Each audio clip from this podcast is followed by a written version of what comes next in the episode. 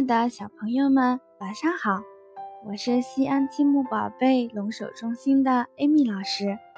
今天我们要讲的故事是《汤姆尿床了》。夜里，我突然醒了，床单上很热。哦不，我尿床了！我的睡衣都湿了。我不想让妈妈知道，我一个人能应付。我应该马上找到另一套睡衣。叮铃咣啷，哦，我的小丑！哎呀，真倒霉，弄出了这么大的声音。响声弄醒了爸爸。嗯，他好像没有生气。我解释说，我的小丑掉在地上了。我一个人换上了新床单。新床单上的肥皂味儿好闻极了。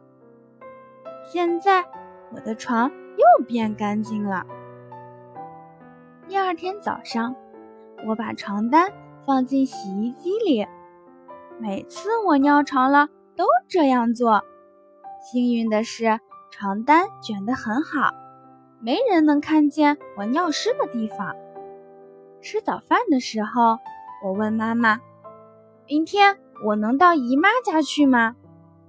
妈妈笑着说：“哦，我明白今天早上你为什么什么都不吃的原因了。过来，汤姆，我们一起看看日历。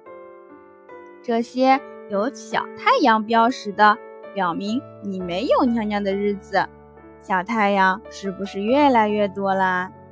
那么到了姨妈家，你也不会有问题的。”但是我还是不敢保证我能不弄湿床单，我该怎么办呀？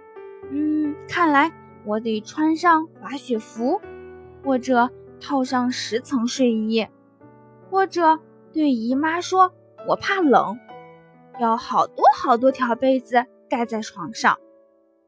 总之，我长大了，不能再穿纸尿裤了。去姨妈家的那天早上，我自己准备了好多行李。妈妈说：“汤姆，你就去两天。”但是我有许多东西要给巴斯里表哥看呀，我的印第安人头饰，我的电动火车头，还有我的新骑士。我很喜欢到姨妈家去，那里有我最喜欢的巴斯里表哥。一看到表哥，我就告诉他，我把所有的骑士都带来了。表哥，你说骑士们小的时候也会尿床吗？不会的。再说城堡里也没有卖纸尿裤的呀！哈哈哈，嘿嘿嘿。吃晚饭的时候，我不敢喝太多的水。当我说小骑士从来不穿纸尿裤的时候，大家都笑了起来。睡觉前，姨父给我们讲了一个大鳄鱼的故事。大鳄鱼非常非常饿，它想去城里找几只小兔子填饱肚子。故事挺让人害怕的，不过结尾很有趣。好了，我的孩子们，该睡觉了。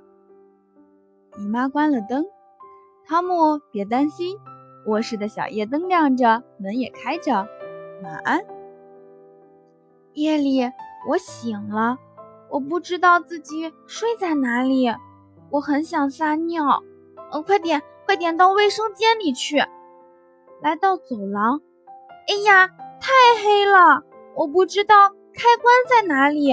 我似乎听到了很奇怪的声音。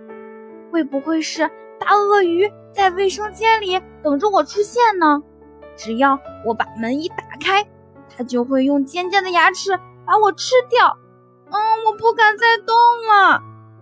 太晚了，我尿到了我的脚上，地板也湿了一片。要是妈妈在身边该多好啊！我哭了起来。姨妈。被惊醒了，对不起，汤姆，我忘记在卫生间里留小夜灯了。姨妈借给我的睡衣太大了，我都露不出手来。我们两个都笑了。